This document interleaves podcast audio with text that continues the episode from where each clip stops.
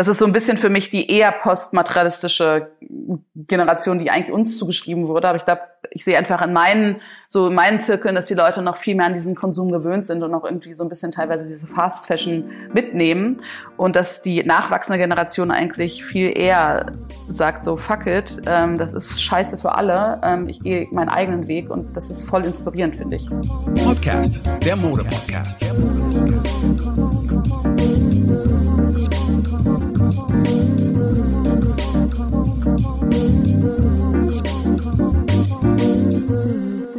In unserer heutigen Podcast-Folge in der Kategorie People You Should Know oder kurz Des gens qu'il faut connaître. Ja, das war Französisch. Haben wir die großartige Lisa Jaspers zu Gast. Lisa ist eine der Gründerinnen von der fairen E-Commerce-Plattform Folkdays und kämpft seit lange mit dem Hashtag Fair by Law als Initiatorin für das Lieferkettengesetz in Deutschland. Wir wollen mit Lisa über die anstehenden Änderungen durch das Lieferkettengesetz sprechen und erfahren, was sie sonst noch plant, um die Welt zu einem besseren Ort zu machen.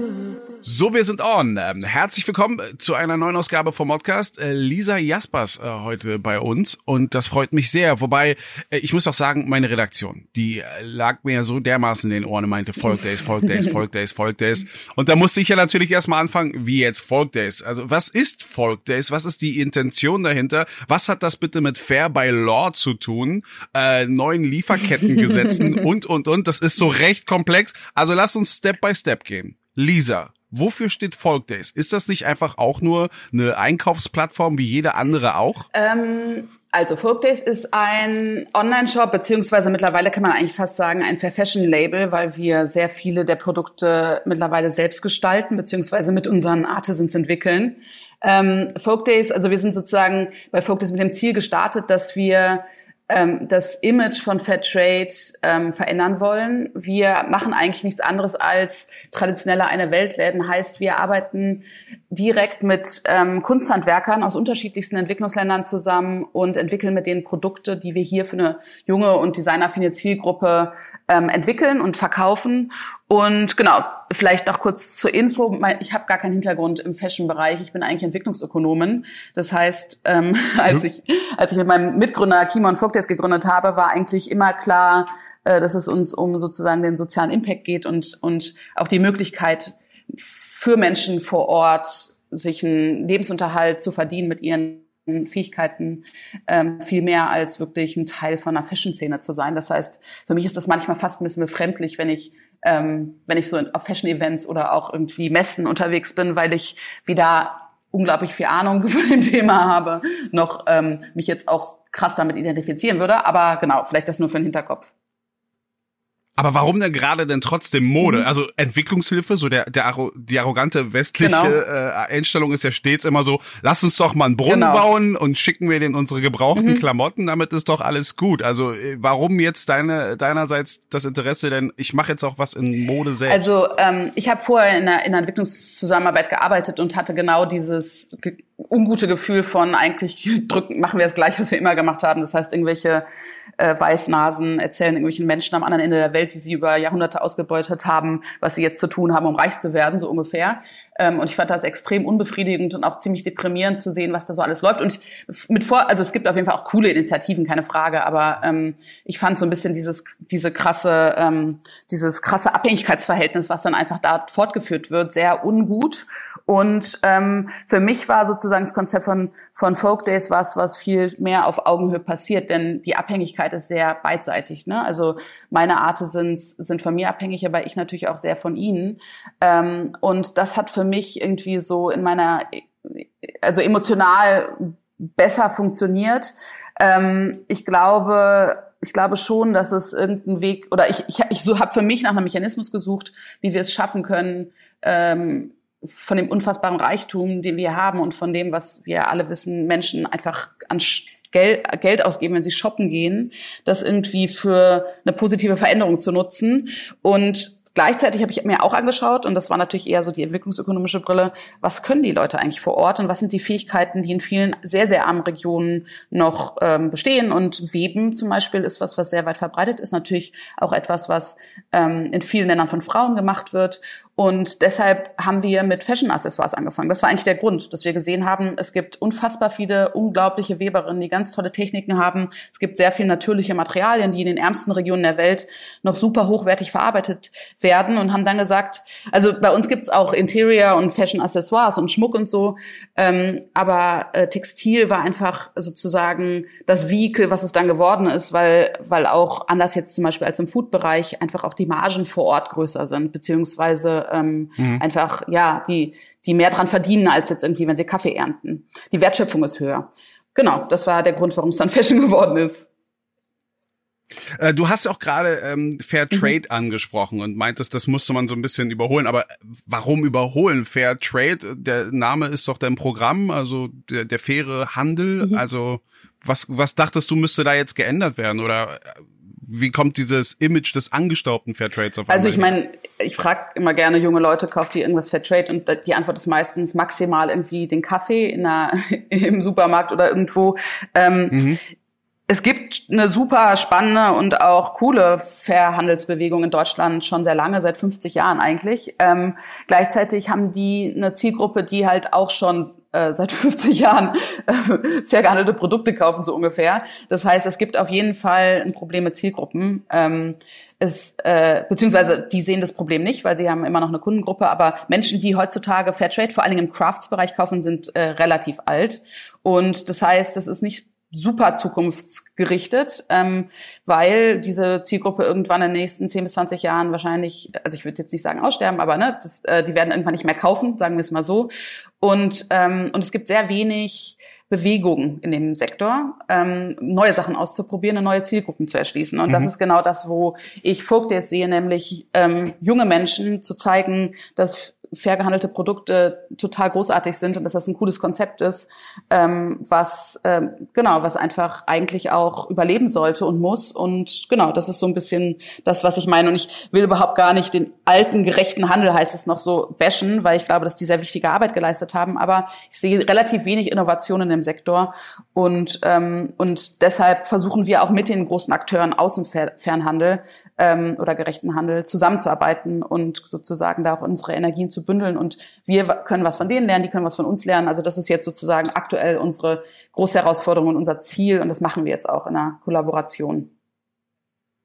Na, ich finde es insofern interessant, dass ähm, gerade in letzter Zeit auch, ähm, also zu Corona, keine Sorge, kommen wir auch noch. Aber, aber ich dachte gerade im Kontext so von Fridays for Future, ähm, dieser Clash der Generation scheint ja wirklich so zu sein, dass die Älteren ja tatsächlich dann eher so weiterleben wollen, äh, mhm. wie sie es gewohnt sind und aus, aus, aus reinem Komfort heraus. Und es ja gerade so mhm. die Jüngeren sind, die dann auf die Straße gehen und die Erwachsenen ermahnen, sich zum einen an, an, an wissenschaftlichen Erkenntnissen äh, zu orientieren und eben auch sich auf Sachen so zurückzubeziehen, die schon mal für die Welt irgendwo gelten waren. Also deswegen finde ich das interessant, dass man jetzt sagt so, naja, man muss die Jüngeren dafür irgendwo ähm, motivieren, weil ich hatte den, den Eindruck, dass aktuell die Jüngeren eher die Älteren daran erinnern, ähm, dass es dann noch, dass es doch noch einen Morgen danach gibt und dass man gerade als junger Mensch mhm. daran teilnehmen möchte. Ja, ähm, es ist interessant, ne? Also ich glaube, es gab, es gibt so ein paar ganz interessante Befragungen äh, bei jüngeren Menschen, ähm, die wirklich zeigen, dass das dass das Bewusstsein und auch ähm, sozusagen also das Bewusstsein dafür, dass sie nachhaltiger sich eigentlich, dass sie nachhaltiger konsumieren wollen, sehr, sehr, sehr hoch ist. Und das ist wirklich auch oft, ähm, klar, es ist natürlich auch manchmal Bequemlichkeit, aber es hat auch oft was mit ähm, einfach Angebot zu tun. Ne? Also dass es gar nicht so einfach ist, mhm. an, an irgendwie nachhaltige, fair gehandelte, keine Ahnung, auf irgendeine andere Art nachhaltig produzierte Produkte zu kommen. Ähm, und es gibt sehr viele junge Leute und es gibt auch viele jüngere Kunden bei uns. Ähm, mein Team ist sehr jung. Das sind alles Menschen, die, die sind äh, auf vielen Ebenen viel weiter als ich. Also ich glaube, es gibt niemand hier, der, also ich meine, es ist jetzt nicht so, als würde ich Fleisch in rauen Mengen essen, aber ich habe jetzt nicht mein ganzes Leben lang vegetarisch gelebt. Ich glaube, alle meine Mitarbeiter sind entweder vegan oder Vegetarier. Die wenigsten gehen von denen wirklich shoppen. Die kaufen wenn Vintage oder natürlich irgendwie bei Labels wie Folk Days. Also das ist schon sehr inspirierend, sich das anzuschauen und zu sehen. Ähm, das ist so ein bisschen für mich die eher postmaterialistische Generation, die eigentlich uns zugeschrieben wurde. Aber ich glaube, ich sehe einfach in meinen, so in meinen Zirkeln, dass die Leute noch viel mehr an diesen Konsum gewöhnt sind und auch irgendwie so ein bisschen teilweise diese Fast Fashion mitnehmen und dass die nachwachsende Generation eigentlich viel eher sagt so, fuck it, ähm, das ist scheiße für alle, ähm, ich gehe meinen eigenen Weg und das ist voll inspirierend, finde ich. Ich glaube, da muss man also da würde ich gerne mal, glaube ich, noch so ein paar Erhebungen mhm. mir irgendwo auch anschauen. Ich wollte jetzt gerade schon, ich wollte vielleicht schon ganz gemein sagen, sagen ja diese widerlichen jungen Menschen, die dann immer daran erinnern, dass man ein schlechter Mensch ist, weil man so lebt, wie er lebt. Ähm, aber ich bin jetzt schon mittlerweile in dem Alter, da, da, da kommt halt die Trägheit und mhm. die Faulheit durch. Also ich glaube, ich bin es einfach leid, auch mal nur mal neue mhm. Sachen zu kaufen und denke mir so, ja, mhm. ist bequem. Deswegen bin ich auch so großer Fan der Corona-Zeit, war plötzlich mal die Jogginghose der Anzug des Tages. Das mochte ich schon sehr. Ähm, aber kommen wir doch jetzt mal zu dem, was, warum wir dich mhm. auch hier mit eingeladen haben. Also zum einen danke auch für die Info über Folk Days, aber jetzt kommen wir zu Fair by Law, das äh, Lieferkettengesetz, welches jetzt eingeführt wurde. Also was bedeutet das? Fair by Law, also das halt irgendwie, ich, ich dachte, wir haben doch alles hier mit, äh, mit etlichen Gesetzen, Arbeitsschutzgesetz äh, und äh, dies und jenes. Also inwieweit ist das jetzt ein Erfolg? Und was bringt uns das als Kunde, als was die Unternehmen angeht und, und, und. Darüber möchte ich jetzt gerne mit dir reden. Hashtag Fair by Law. ähm, ja, kann ich sehr gerne was zu sagen. Vielleicht kurz dazu, wie ich überhaupt zu dem Thema gekommen bin. Ähm, ich bin natürlich als Fair Fashion Person ganz oft auf irgendwelchen Veranstaltungen und Panels gewesen und habe mich mit irgendwelchen anderen Fair Fashion Bubble Menschen darüber unterhalten, wie man jetzt die Welt retten. Mhm Bubble-Menschen ist ein guter Begriff übrigens. Wie man jetzt die Welt retten kann, ob es irgendwie die Unternehmen sind, die scheiße sind oder die Konsumenten. Ähm, und wer sich jetzt irgendwie besser und nachhaltiger verhalten soll. Und ich fand es super unbefriedigend irgendwie. Ähm, ich bin nicht nur Entwicklungsökonomin, sondern ich habe davor noch Politik studiert und habe irgendwie immer so gedacht, so krass, es ist irgendwie, ähm, es ist irgendwie interessant, wie die politische Ebene so komplett fehlt in der Debatte. Und dann ist mir irgendwann mal, sind mir so Zahlen aus dem Bio-Lebensmittelbereich zugeflogen. Und ich glaube, damals habe ich irgendwie gelesen, dass aktuell der Bio-Bereich irgendwie um die 15 Prozent äh, sind in Deutschland und dachte so, ach du Scheiße, das ist ja voll crazy. In meiner Bubble denke ich, jeder kauft Bio. Und wenn man sich dann die breite Masse anschaut, dann ist es eigentlich nur ein relativ kleiner Teil. Und habe dann gedacht, okay, die Bio-Bewegung ist irgendwie 40 Jahre alt und die hat gerade mal 15 Prozent erreicht, obwohl es um deine eigene Gesundheit geht und deinen eigenen Körper. Wie unfassbar lange wird mhm. es dauern, bis das Thema ähm, Sozialstandards ähm, irgendwo in die Nähe eines äh, impactvollen einer impactvollen Größe kommt und habe damals gedacht, so, okay, es muss eine politische Lösung geben, weil wir können nicht hunderte von Jahren warten, ähm, bis Leute am anderen Ende der Welt äh, davor geschützt werden, von großen Unternehmen ausgebeutet zu werden. Und genau, und dann habe ich relativ kurzfristig ähm, damals ähm, eine Petition gestartet auf Change. Das war damals zum fünfjährigen Rana Plaza Gedenktag. Ähm, ich weiß nicht, Rana Plaza bist dir wahrscheinlich ein Begriff. Also äh, genau, ist eingestürzt. Ja, 2013 genau, glaube ich. 2013 über 1000 ja. Leute sind gestorben. Also das krasse, der, der krasseste, das krasseste Unglück, was es in dem Bereich jemals gab.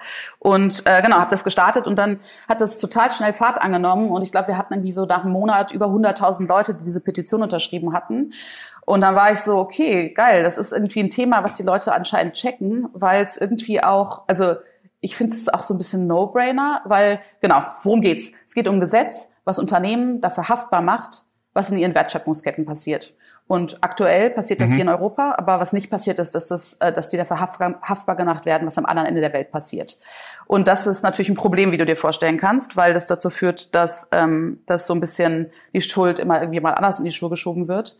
Und genau, das Gesetz, was ich fordere und was jetzt auch Realität werden soll, weil es verkündet wurde, würde Unternehmen die Haftung nehmen. Und ähm, wenn Rana Plaza sowas nochmal passieren würde, dann gäbe es alle Unternehmen, die da produzieren würden, die könnten dann sozusagen dafür haftbar gemacht werden, was da passiert ist. Wie, wie darf ich mir das jetzt aber vorstellen? Also ich meine, ich, ich, ich finde ja die grundlegende Idee, sich dafür verantwortlich äh, zu fühlen als Unternehmen, also dass es ein, ein Must sein müsste.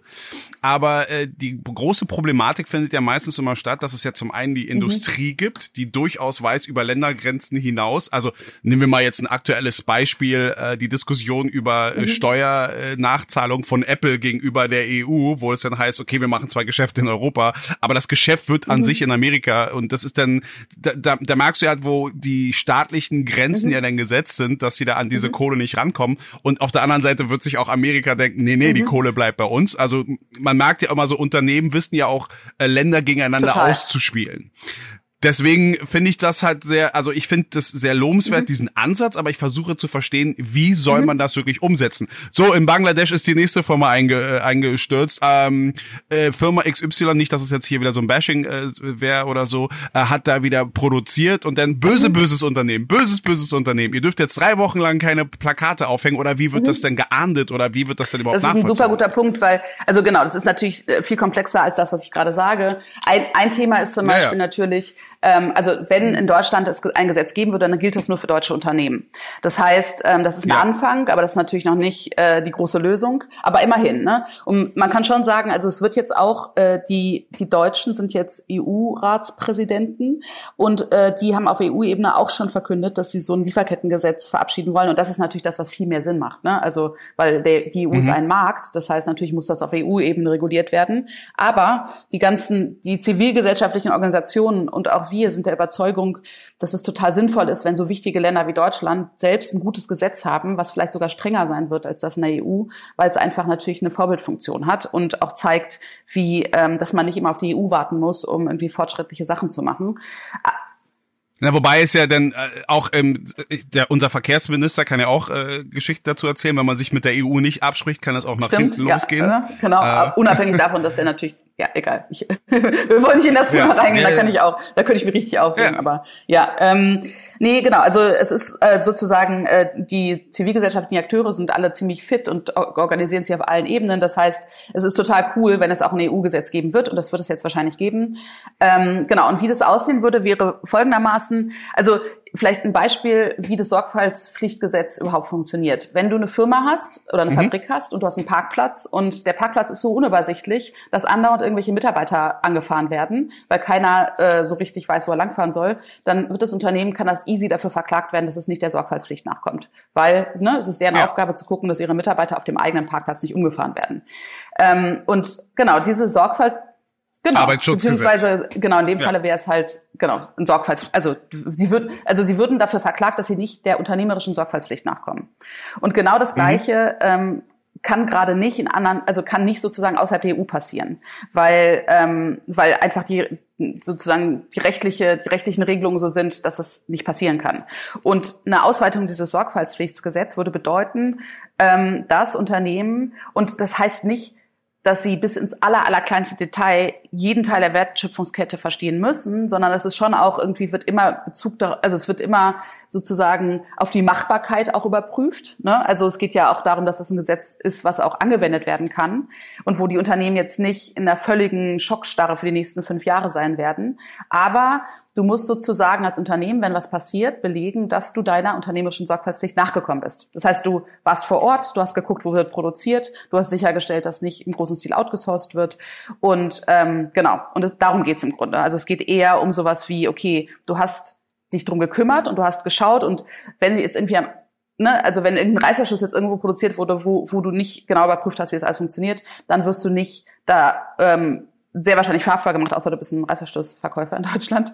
Ähm, aber es geht einfach darum, so die Lieferketten wieder in die Verantwortung der Unternehmen zu bringen, was jetzt gerade nicht der Fall ist. Mhm. Mhm.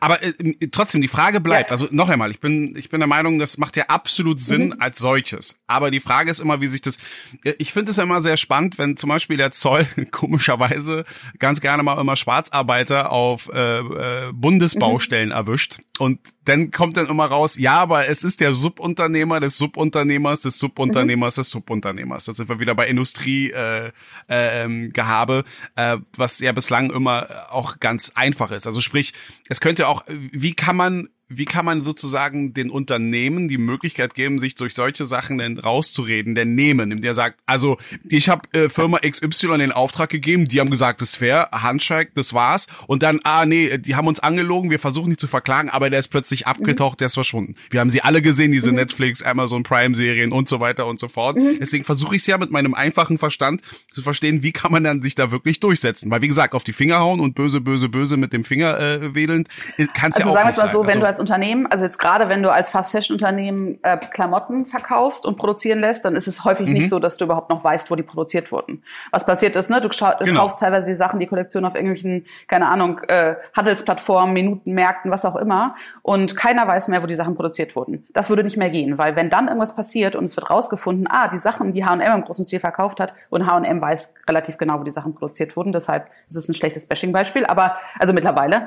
Ähm, aber dann, wenn du nicht belegen kannst, dass du dich darum gekümmert hast, dass dort die Arbeitsstandards eingehalten werden, dann kannst du haftbar dafür gemacht werden. Das heißt, du, kann, du, du wirst dann dafür finanziell in die Verantwortung genommen, ähm, die Schäden, die dann entstanden sind, sozusagen zu begleichen. Und eins der Dramen irgendwie nach jedem Unglück ist, dass, also nach jedem Unfall in Entwicklungsländern ist ja, dass in, in wenigsten Fällen irgendein Unternehmen dafür gerade stehen muss finanziell, sondern es sind Prozesse, die ja. sich über Jahre ziehen. Und, und es ist wirklich so, dass am Ende meistens irgendwie so ein kleiner Fonds aufgesetzt wird aus Nettigkeit sozusagen, aber dass am Ende alle sich aus der Verantwortung ziehen und das wird nicht mehr passieren können. Na, was ich aber auch interessant finde, wie kann man denn eher so die günstigeren Unternehmen dazu ähm, animieren, mhm. teilzuhaben? Also ich, ich erinnere mich, dass ich mal vor zwei, ich glaube, es waren zwei Jahre, war ich mal ähm, auf der Vivatech, das ist ähm, eine äh, Startup-Messe in, mhm. in Frankreich. Und ich war super beeindruckt von äh, LVMH, Louis, mhm. äh, Louis Vuitton Moët Hennessy, ähm, weil die auch lauter neue Unternehmen mit reingebracht haben, was irgendwie immer so unter dem Vorwand der Nachhaltigkeit präsentiert wurde. Ich meine, man muss sagen, dieses Unternehmen feiere ich dafür, dass sie unglaubliche Umsätze und Gewinne machen mit Zeug, was kein Mensch braucht. Äh, das mhm. muss man können. Ähm, aber zum Beispiel war, gab es auch ein Verfahren, was quasi bis in die Fa also bis, was es hat möglich macht, bis in die Faser zu ermitteln, wo ein Produkt herkommt mhm. und hergestellt wird. So ähnlich wie der richtige Stempel auf einem mhm. Ei im Supermarkt. Ähm, wo man dann erstmal denkt, oh, das ist mhm. ja super nachhaltig und so weiter und so fort. Bis man dann eigentlich drauf kommt, naja, für die ist es halt das Allerbeste, weil so kannst du auch leichter herausfinden, ob etwas gefälscht ist oder ein mhm. Original ist, was ja natürlich für die auch ein riesen äh, Verlust wäre, wenn halt mehr gefälschte Ware auf dem Markt ist. Also verstehe ich deren Motivation, mhm. Für sowas einzustehen. Aber jemand, der ja nicht unbedingt, wo der, der nicht unbedingt erwischt werden will, ist ja daran eher äh, interessiert, es so geheim zu halten wie sonst was. Wie glaubst du, kann man ein Unternehmen auch wirklich dann dazu verpflichten, auch äh, da ähm, braucht man nicht dafür so eine Art von Gremium? Muss das nicht erst neu initiiert werden oder gibt es schon Menschen, die eigentlich nur den Auftrag offiziell dafür bekommen müssten? Also das Interessante ist, äh, dass Primark einer der, der Unternehmen oder eines, eines der Unternehmen ist, äh, was für, für dieses Gesetz schon pusht.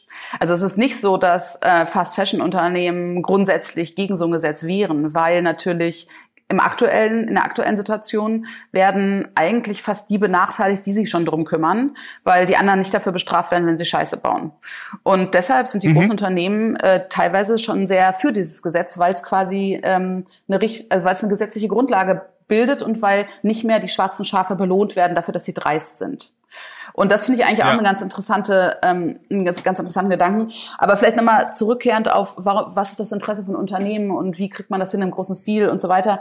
Ähm, ich finde es manchmal interessant, darüber nachzudenken. Ich meine, vor, keine Ahnung, 20 Jahren, noch nicht mal 20 Jahren, waren die Wertschöpfungsketten ja komplett anders. Ne? Und trotzdem gab es große ähm, Textilunternehmen, die erfolgreich waren. Ähm, bis Mitte der 2000er durften eigentlich Asiaten Länder noch gar nicht Textilien nach, äh, in die EU importieren. Das heißt, die meisten Sachen, die H&M damals hergestellt hat, wurden wirklich ernsthaft in der EU noch hergestellt und zu ganz anderen, natürlich anderen Konditionen, ganz andere Materialien eingesetzt. Das heißt, ähm, im Grunde ist es gar nicht so, okay, ist das überhaupt noch möglich, sondern die Frage ist eher so, okay, wie kommen wir zu einem Zustand zurück? Ähm, und damit meine ich nicht einen Zustand von, wir müssen alles in der EU produzieren, weil natürlich ist es wichtig, dass bestimmte Sachen in diesen Ländern produziert werden. Aber ähm, mhm. nichtsdestotrotz glaube ich, dass äh, wieder sozusagen selbst zu produzieren, das heißt eigene Fabriken zu haben oder Partner, mit denen man sehr, sehr lange zusammenarbeitet, wo man ganz genau weiß, dass man sich auf die verlassen kann. Das ist einfach die Art, wie wir noch vor 20 Jahren produziert haben. Und es ist jetzt nicht so, als wäre das total zutiefst unwirtschaftlich, sondern es ist irgendwie so, es hat so einen Turbomechanismus bekommen, der immer, immer krasser wurde. Und jetzt denken wir alle, ah, Fast Fashion, da, ne, der Markt ist einfach so. Aber ich glaube, die wenigsten machen sich wirklich bewusst, also als ich jung war, ähm, war es für mich total okay, 20 Mark für ein T-Shirt zu bezahlen und das war für mich super günstig. Ne? Also von daher ist es so, das ist auch, wir haben uns auch sehr schnell an super billig gewöhnt und ähm, und eigentlich ist es ein Mechanismus, der sehr sehr jung ist und ich glaube, ähm, klar, ich meine, es ist immer schwierig, sich an teuer zu gewöhnen als an billig zu gewöhnen, aber ähm, das ist alles ein relativ neues Phänomen. Das heißt, Unternehmen haben auch in ihrer DNA noch Wissen, wie sowas anders gehen kann. Na, da müssten wir wahrscheinlich auch noch mal wieder so dieses allgemeine Thema auch Kapitalismus und mhm. so weiter mit einbringen, aber das das das das lasse ich mir jetzt mal äh, erstmal erstmal beiseite, es sei denn, es kommt jetzt irgendwie wieder so zurück, weil es gibt ja durchaus auch einige Unternehmen, die das Risiko einer Wettbewerbsverzerrung mhm. darin sehen. Also kannst du das nachvollziehen oder was genau meinen die damit? Also wo sehen die? Ist es denn, dass zum Beispiel ein deutsches Unternehmen denkt, nein, dann sind wir nicht mehr konkurrenzfähig gegenüber den anderen, weil wir haben es ja gerade schon angesprochen, so im Alleingang mhm. wird es schwierig, weil wenn wir das hier für deutsche Unternehmen dann irgendwo durchziehen, ist ja mhm. eine schöne Sache. Aber dadurch, dass wir ja offene mhm. Grenzen haben, äh, in Anführungsstrichen, äh, kannst du ja auch jede Menge günstige Ware ja dann quasi aus dem EU-Ausland mhm. ja dann irgendwie hier wieder mit reinbekommen. Und dann glaube ich durchaus, dass da deutsche Unternehmen ja, glaube ich, genau, in Sorge ja. sind. Oder das ist natürlich das Hauptargument. Die sagen, unabhängig davon vielleicht noch für den Hinterkopf, Frankreich hat auch ein ähnliches Gesetz. Also es ist nicht so, als wären die Deutschen die mhm. einzigen. Mhm. Ähm, äh, das ist natürlich immer, ich meine, ganz im Ernst, also ich meine, Unternehmen sagen immer, wenn sie, also wenn sie dazu gezwungen werden, ähm, Sachen zu machen, die für sie Kosten erzeugen, ähm, haben sie natürlich gute Gründe dagegen, weil sie sagen, okay, wenn wir am Ende nicht mehr da sind, dann ist für alle scheiße. Und klar, verstehe ich so. Ich meine, ich bin ja auch Unternehmerin, aber ich finde ich würde es gerne umdrehen und sagen, können wir uns als Land wie in Deutschland ernsthaft leisten, dass der Wettbewerbsvorteil oder dass es einen Wettbewerbsnachteil gibt, wenn unsere Unternehmen Menschenrechte und Umweltrechte krass missachten. Ist das ein Wettbewerbsvorteil, den wir haben wollen? Oder ist es nicht an der Zeit zu sagen, ähm, wir sind so reich, dann sind wir halt das erste Land oder das zweite oder das dritte, die so einen Schritt gehen, weil wir eine Vorbildfunktion haben und weil wir zeigen müssen, dass nicht nur zu Menschen unwürdigen Konditionen zu produzieren unser Wettbewerbsvorteil ist, sondern wir auf vielen anderen Ebenen auch gut arbeiten. Mhm. Da, da, da bin ich, da bin ich ja total bei dir, aber ich, ich, ich glaube, was mich manchmal halt ein bisschen, ich möchte da nicht so nee, gehässig sein. Kannst du ruhig. Aber, aber, aber ich finde es, ich finde es dann immer, ich finde es dann immer äh, interessant, eben gerade wenn du von einer von einer jungen Kultur sprichst, die sich dann einfach jedes, also zum Teil instrumentalisieren lassen. Also ich möchte, ich möchte vielen jungen Menschen nicht absprechen, dass sie engagiert, informatiert, äh, informiert sind und auch wirklich mhm. Gutes tun. Aber wir reden ja wieder vom Massenmarkt. Wenn ich jetzt vorhin jetzt wieder von Luxusgütern gesprochen habe, ist das ja auch ein mhm. kleiner, feiner Kreis gegenüber dem, was die Masse angeht. Auch eine der gängigen Aussagen immer so von Unternehmen, zum Beispiel in der Lebensmittelindustrie, also weil du ja vorhin auch von Bioware gesprochen hast. Es gibt ja durchaus auch Leute, die der Auffassung sind, Bio zu 100 Prozent wird es nicht geben. Das ist gar nicht von den Kapazitäten möglich, um mhm. diese ganzen Leute zu ernähren. Also ich glaube, da ist die Wahrheit irgendwo so dazwischen.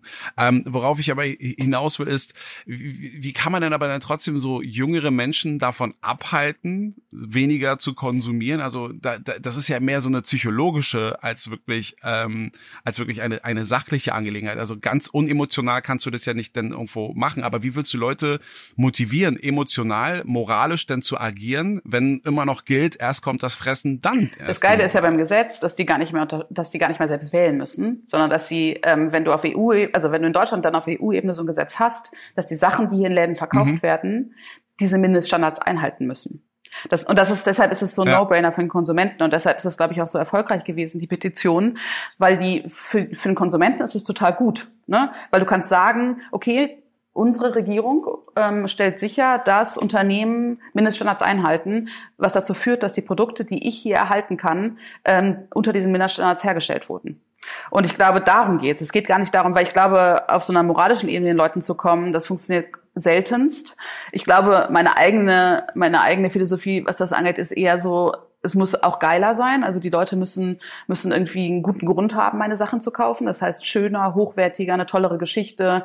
Ne? Und das ist leider so. Also es ist nicht einfach, aber ich glaube, das ist einfach das, was wir irgendwie auch im nachhaltigen Bereich bieten müssen. Es macht keinen Sinn, einfach den gleichen Scheiß zu machen wie die anderen, nur ein bisschen besser. Sondern ich glaube, wir müssen irgendwie mhm. einfach eine Value Proposition machen, die die Leute richtig cool finde und die reinzieht und die irgendwie ähm, sich toll anfühlt, ne? weil weil wir alle eher äh, eine Gegenreaktion haben, wenn Leute versuchen uns schlechtes Gewissen zu machen und genau das zum einen und zum anderen ähm, ich glaube einfach auch das, was ja gerade eh schon passiert. Ich meine, das Interesse von der Presse, von Medien, auch über diese Themen zu berichten, wird immer größer. Es wird immer, also das Wissen ist einfach mittlerweile sehr viel breiter, äh, wenn es um sowas wie Arbeitsstandards in Entwicklungsländern geht.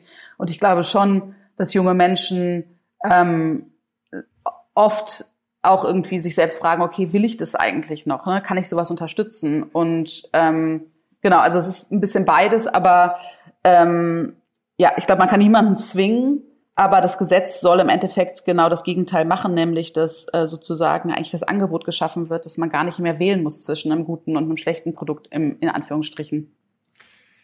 Ja, aber was mir gerade, was mir aber gerade so in den Sinn kommt, ja. äh, Zigaretten. Wie kriegt Patrice jetzt den Bogen zu Zigaretten hin?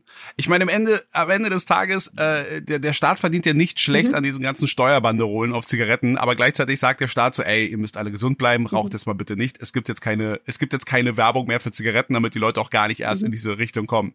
Ich meine, wenn wir jetzt danach gehen, müsstest du ja quasi das ja bei Mode ja genauso machen, weil was ja die Leute dazu animiert, sich auch ständig was Neues zu kaufen, sind ja die Reize, die auch draußen geschaffen werden. Das ist ja mhm. auch Teil unserer modernen Gesellschaft. Du musst mhm. es anziehen, das ist fluffig, es ist dies und jenes. Also wäre das vielleicht nicht auch eine der Maßnahmen, die man dann machen müsste, um die Umwelt zu schützen, die Leute weniger dazu zu animieren, zu konsumieren, gleichzeitig Totschlagargumente unternehmen. Ja, aber dann können wir nichts mehr verkaufen, dann wieder die Arbeitsplätze, keine Steuereinnahmen und, und, und. Also auch da liegt auch ein bisschen so der Hund begraben. Wie kann man denn die, den Leuten auch helfen? Man kann ja nicht immer sagen, jeder ist dafür selbst verantwortlich. Viele Leute brauchen ja auch schon ein bisschen Hilfe, weil sie auch teilweise auch ein bisschen so hilflos dem ausgesetzt werden. Ich will jetzt nicht alles so zu Opfer abstempeln, aber größtenteils ist es doch so. Die Leute werden ja auch von der Gesellschaft als solches animiert, auch mehr zu konsumieren. Weil das wäre ja auch eine Maßnahme, weniger zu konsumieren, würde auch weniger Umweltschäden irgendwie schaffen. Gleichzeitig, der, der Rattenschwanz wird ja immer länger. Wenn wir jetzt aber weniger konsumieren, dann brauchen auch die Leute da in diesen ganzen anderen Ländern gar keine Arbeitsplätze mehr und, und, und. Das ist alles nicht so einfach. Was kommt danach noch, nach diesem Fair by Law? Das kann ja nur der erste Schritt gewesen sein. Genau, als nächstes wird es halt darum gehen, wie können Unternehmen ihre Wertschöpfungsketten wieder transparenter gestalten. Ne? Und da gibt es natürlich schon auch einige Unternehmen, die das eh schon machen, von denen sich die Unternehmen eine Menge abschauen können. Das heißt, es ist auch immer eine Kombination aus gesetzlichen Regulationen und äh, Vorbild also Vorbildunternehmen. Ähm, ich meine, mhm. das, was du gerade ansprichst, ähm, also ich meine, da sind wir ja beim Thema Kapitalismuskritik. Ich glaube nicht, dass es. Äh, also ich sagte, genau. irgendwo kommt es doch wieder zurück. Es tut mir leid. Ich komme jetzt schon selbst Nö, wie so ein Hippie vor. Aber ich meine, ich schlimm. glaube, jeder, der eins und eins zusammenzählen kann und sich die Welt anschaut, ähm, sieht schon, dass es, dass wir ernsthafte Probleme haben und dass diese Probleme viel mit unserem aktuellen wirtschaftlichen Modell zu tun haben, wo nämlich Wachstum ähm, und ähm, Shareholder Value über die Ge Gesellschaft und wie es uns allen geht gestellt wird und ähm, mhm. und dass das sehr eng mit dem mit dem, wie der Fashionmarkt aktuell funktioniert, zu tun hat, ist auch keine Frage. Ähm, ich glaube nicht, dass wenn wir weniger konsumieren, unweigerlich in anderen Ländern die Leute ähm, verhungern müssen, weil ich glaube, wenn wir anfangen, weniger zu konsumieren und die Sachen, die wir dann immer noch dort produzieren, besser zu bezahlen, ne? also sagen wir, wir halbieren den Konsum und gleichzeitig bezahlen wir die Leute vor Ort doppelt so gut, dann würde ja sozusagen die Situation für die vor Ort quasi, ne? also gleich gut, gleich schlecht sein. Ähm, ja. Ich glaube, gerade, also ich glaube, ich glaube, so wie gesagt, das Phänomen des Fast Fashion Marktes ist ein neues. Ich glaube, dass die Gesellschaft noch nicht einen Weg gefunden hat, wie sie damit sinnvoll umgehen sollte. Ich glaube, was gerade, ich meine, das es ist ja an allen Ecken knarzt es, ne? Also die Materialien, die verwendet werden, das kannst du nicht mehr wirklich upcyclen, recyceln, weil das alles nur noch Plaste ist und komische Mischungen. Genau. Dann hast du irgendwie Müllkonzerne hier in Europa, die total ächzen, weil sie diese ganzen Klamotten, die einfach weggeschmissen werden, nicht mehr irgendwie, ähm, keine Ahnung, nicht wissen, wie sie sie entsorgen sollen, beziehungsweise da Probleme kriegen. Und ähm, und genau, und das ist halt an vielen Ecken kann man was verändern. Ne? Man kann zum Beispiel Unternehmen dazu zwingen, das irgendwie mit einzupreisen. Also dass sozusagen die Entsorgung von den Klamotten, ähm, was übrigens in anderen Bereichen schon der Fall ist, dass sie sich daran finanziell beteiligen müssen und das wiederum einpreisen müssen. Ähm, aber ich glaube, der aber bestimmte, aber bestimmte Stoffe kann man doch auch einfach per Gesetz genau. auch verbieten. Ich meine, Asbest, Asbest hat's ja, hat ja immer noch halt äh, Tip-Top-Werte, wenn es um Brandvermeidung genau. geht. Ja, das, also das, genau, trotzdem das Problem weg. ist, äh, genau, bei Asbest kannst du natürlich immer die Gesundheitsgeschichten. Aber ich meine, ja, ich meine im Grunde, ich meine, wenn du bei Primark im Lager arbeitest, die haben alle Handschuhe ohne Handschuhe, Masken, Ganzkörperanzüge, weil das so toxisch ist, das Zeug, mit dem die jetzt zu tun haben. Also klar, ich meine, ja, also What? kannst ja mal, kannst ja mal gucken und ne, das ist halt die Ausdünstung Von diesen ganzen, weil die alle nochmal krass behandelt werden. Ähm, das ist wirklich total crazy. Ich meine, geh mal in den Primark und riech mal, ne? Also wie das da riecht, das riecht halt wie ein Chemielabor. Und das war ja auch früher nicht so. Das heißt, das sind alles Sachen, ähm, das wird jetzt kommen. Also es wird auf die eine oder andere Art kommen. Ähm, es gibt schon genug Leute, also Greenpeace macht ganz viel zu, äh, wie, ne, also wie hoch die Chemikalienkonzentration auf Kleidung ist, wenn sie hier in super, also in, in, in großen Ketten hängt. Also das sind viele Themen. Irgendwie ist dieser Fashion-Markt aber noch so ein bisschen schwierig, weil ich glaube, und das ist was, was du angesprochen hast, diese Kultur von, wir brauchen jeden Tag was Neues. Und das ist ja nicht nur so, dass das irgendwie nur Leute, die ungebildet sind oder so denken, sondern ich habe auch Freunde, die meinen Bildungsgrad haben im Sinne von, die haben auch irgendwie studiert und so und die trotzdem mir manchmal, wenn sie besoffen sind, heimlich erzählen, dass sie jeden Tag shoppen gehen. Und das ist ja sowas, ne, also und, und da kommen wir wieder zum anderen Punkt und das hat eine enge Verbindung mit Kapitalismuskritik und eigentlich noch einem ganz anderen Thema, nämlich warum shoppen wir alle wie die Bescheuerten? Und meine Hypothese dafür wäre, dass wir es nicht schaffen, in unserem Leben Glück und Wertschätzung für uns selbst zu empfinden und deshalb dieses tiefe Loch füllen mit billigem Scheiß, den wir uns kaufen und uns dann für eine Minute gut fühlen. Ja, aber das gab's ja schon, aber das gab es ja schon immer. Diese diese Ansage äh, so von wegen, ähm, deswegen jetzt kommt auch so der Part, wo langsam Corona doch noch mal eine Rolle spielt. Ähm, es gibt ja auch schon so Memes, wo er dann ganz bewusst rausschaut. Es ist schon merkwürdig, dass jetzt, wo die ganze Unterhaltung, also alles, was uns ablenkt, in der von verschwunden ist, wir uns plötzlich mit den ernsten Themen mhm. auseinandersetzen. Mhm. Ähm, ich frage mich aber wirklich, warum hat es denn so etwas wie Corona gebraucht oder wäre das auch ohne Corona langsamer aufgekommen bei den Menschen, sich mal auf wesentliche Sachen zu konzentrieren? Eben dieses Loch zum Beispiel, was man in sich selbst hat, weil man es ja sich nie damit auseinandergesetzt hat zuvor. Also ich glaube, dass Corona da auf jeden Fall ein krasses Spotlight drauf packt, weil die Leute einfach, ich meine, ehrlich gesagt, ich meine, wir wissen ja alle, was mit Amazon jetzt in Corona passiert ist. Also die haben wie Bolle verkauft. Das heißt, natürlich haben die Leute weiter geshoppt. Aber ich glaube, ja. Und sicher, ja, mit Abstand. Genau, mit, genau. Aber ich glaube schon, dass was, was die Zeit äh, gezeigt hat, ähm, in dem viele, in der viele Leute auch einfach zu Hause waren und, und ne, auch dieses so, also ich glaube, viele Menschen haben das als eine sehr also ich glaube erstmal global gesehen, viele Menschen, für viele Menschen ist es eine absolut oberschlimme, super dramatische, lebensbedrohliche Situation und viele sind auch gestorben und ich will das auf gar keinen Fall in irgendeiner Form positiv schildern, aber es gibt natürlich schon Aspekte und mhm. viele Leute, mit denen ich mich unterhalte, die jetzt irgendwie in einer ähnlichen privilegierten Situation wie ich bin, die sagen schon so, boah, das war irgendwie schon krass, schön, so, ne, weil man ist irgendwie so einen kurzen Moment aus dem Hamsterrad raus und hat auf einmal wieder für mehr Zeit mit der Familie verbracht, irgendwie mit dem Partner. Äh, man hat wieder irgendwie ein bisschen, oder man hat zum ersten Mal eigentlich überhaupt total krass entschleunigt und man hatte nicht immer dieses FOMO, also irgendwie äh, überall immer gleichzeitig sein zu müssen und alles zu haben, was andere haben und, äh, und ja, das war, Wobei, es nimmt bei mir mittlerweile ah, ja. wieder zu. Ich muss halt sagen, ich, ich bin, ich bin tatsächlich, also nicht dieses mhm. haben müssen, aber ich komme jetzt so langsam an die Grenze, äh, die, die, wo mich diese Selbstbeschäftigung schon wahnsinnig macht. Also für jemand, der aus der mhm. Unterhaltung kommt, so diese Aussicht auf, es wird schon wieder gut, aber ganz ehrlich, aber wer verspricht mir, dass es wieder gut wird, ist nicht so einfach. Und dann so Alternativen zu suchen, wenn du in den Medien gearbeitet hast, es ist ja so, dass es ja die Medien einfach mal komplett mhm. durch mitgenommen hat. Äh, da ist ja nicht so, dass du sagst, dann suche ich mir eine Alternative in dem Kontext oder äh, ich werde jetzt äh, mhm. Steuerfachberater. Das wird jetzt von heute auf morgen auch nicht passieren. Ja, was war die Frage? Nein, das war nicht die Frage. Ich wollte nur, mal, ich wollte nur noch mal mit ergänzt haben und so dieses äh, sich äh, so, dass man dieses ja. entschleunigt und so. Ich habe das Gefühl, es kippt. Also bei mir fängt es an jetzt nach Monaten fängt es mhm. an so zu kippen, wo ich dann schon denke, also manchmal wünschte ich mir schon wieder sich über andere Sachen aufzuregen, als nur, dass die Leute den Mindestabstand mhm. nicht halten. Ja klar, ich meine keine Frage. Aber trotzdem ist natürlich genau, wo du sagst, Menschen, ne, also Menschen wie du denken so, okay. Äh, ne, was kommt jetzt? Die fragen sich natürlich auch, oder viele Menschen fragen sich jetzt, okay, gehen wir jetzt zu dem Zustand von vor Corona zurück? Und die Wahrscheinlichkeit ist natürlich sehr hoch. Ich will überhaupt nicht naiv sein. Die Wahrscheinlichkeit ist sehr hoch, dass wir in zwei, drei Monaten in einer sehr ähnlichen Situation sind wie vor Corona.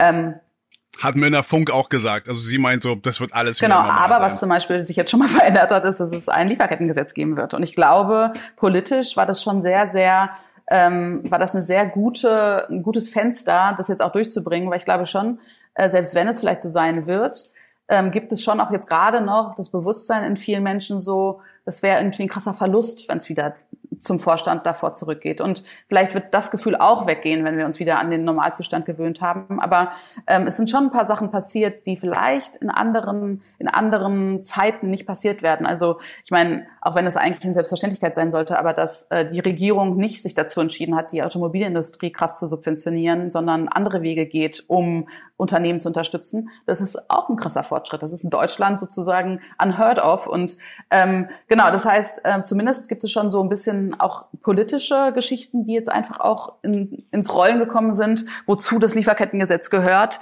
Und ja, ich habe keine Ahnung. Ich hoffe irgendwie, dass äh, ich glaube, ich hoffe, dass viele Menschen äh, in ihren Jobs, in ihre Jobs zurückkehren und einfach merken, krass, ich will eigentlich anders arbeiten und halt ihre, vielleicht auch ihre Firmen und, und Chefs challengen und sagen so, ne, ich habe gerade, ich habe gemerkt, wie toll das war, irgendwie selbstbestimmt von zu Hause zu arbeiten. Ähm, gibt es nicht irgendwie eine Möglichkeit, wie wir das in Zukunft weiter gestalten können? Also ich glaube, dass auch viele Menschen viel doller merken, wenn sie zurückkommen, dass sie eigentlich nicht glücklich sind. Und ich hoffe, das wird was verändern, weil dieses krass, ey, jetzt muss ich zurück und das macht mich richtig traurig oder ne, ich, eigentlich arbeite ich gar nicht gerne oder eigentlich arbeite ich gar nicht gerne so wie ich es bisher getan habe. Ich glaube, dieses Gefühl, hoffe ich, wird dazu führen, dass viel mehr Menschen sich Gedanken darüber machen, wie komme ich an einen Punkt, wo ich mich, wo ich mich besser fühle, wo ich was mache, was ich toller finde, wo ich irgendwie Impact habe, wo ich mich erfüllt fühle, was auch immer. Ne? Also ich, ich hoffe, daraus wird was entstehen. Tatsächlich hast du ja so gesehen eigentlich schon unsere, äh, die, so die übliche Abschlussfrage ja auch schon mit beantwortet, was du dir jetzt persönlich jetzt für die Zukunft der Mode wünschst. Ähm, ich möchte sie vielleicht noch ein bisschen verfeinern und äh, nicht, was du forderst, aber was, was könntest du Leuten als Rat geben, diesem Beispiel zu folgen, dieses Gesetz äh, zu unterstützen, eben das, was du gerade angesprochen hast, wenn es darum geht, ihre Manager, ihre Chefs auch darauf aufmerksam zu machen. Was glaubst du, sollte gemacht werden? Was kann jeder im Einfachen tun, ohne dass er sich da jetzt einen Arm dafür abreißen muss, um auch guten Gewissens da seinen Teil dazu beizuliefern, dass sich das alles entwickelt? Weil, so, warum ich diese Frage so stelle, ist, es kommt mir so ein bisschen vor, weil du hast ja auch gerade von dieser Automobilindustrie gesprochen, dass es auch ein Novum war, dass der Staat mal gesagt hat, nee, nee, Kinder, das macht mal jetzt mal ganz anders. Aber die, die Autoindustrie scheint sich aktuell, wo wir gerade dieses Gespräch hier führen, ja ein bisschen so aufzulehnen und es geht ja schon mhm. los. Stellenabbau, dies und jenes. Das ist ein bisschen so wie mit, wenn du mit einer, mit, mit einer Bezie eine Beziehung mhm. beendest und sagst, okay, ich bin jetzt durch mit der Person, aber es kommt immer wieder so eine WhatsApp-Nachricht, wo irgendwo wieder so eine Anmerkung ist, wo du denkst so, mhm. ah, ah, also jetzt blockieren wird es ja nicht sein. Also dein, so mhm. abschließend, dein, äh, dein, dein Rat, was Menschen tun können, um diese ganze Geschichte, die Initiative auch zu, ähm, zu unterstützen, dass es auch langwierig, also auch nachhaltig also, ist. Also ich glaube, um, um selbst ein, ein Akteur in, in, in einer Veränderung zu sein, würde ich jedem Menschen empfehlen, zum einen zu sagen, äh, also sich nicht mit dem aktuellen Zustand abzufinden und vor allen Dingen sich vielleicht auch mal persönlich zu fragen, wie geht's mir eigentlich und bin ich eigentlich glücklich in der Welt und in meinem Leben, so wie es gerade ist.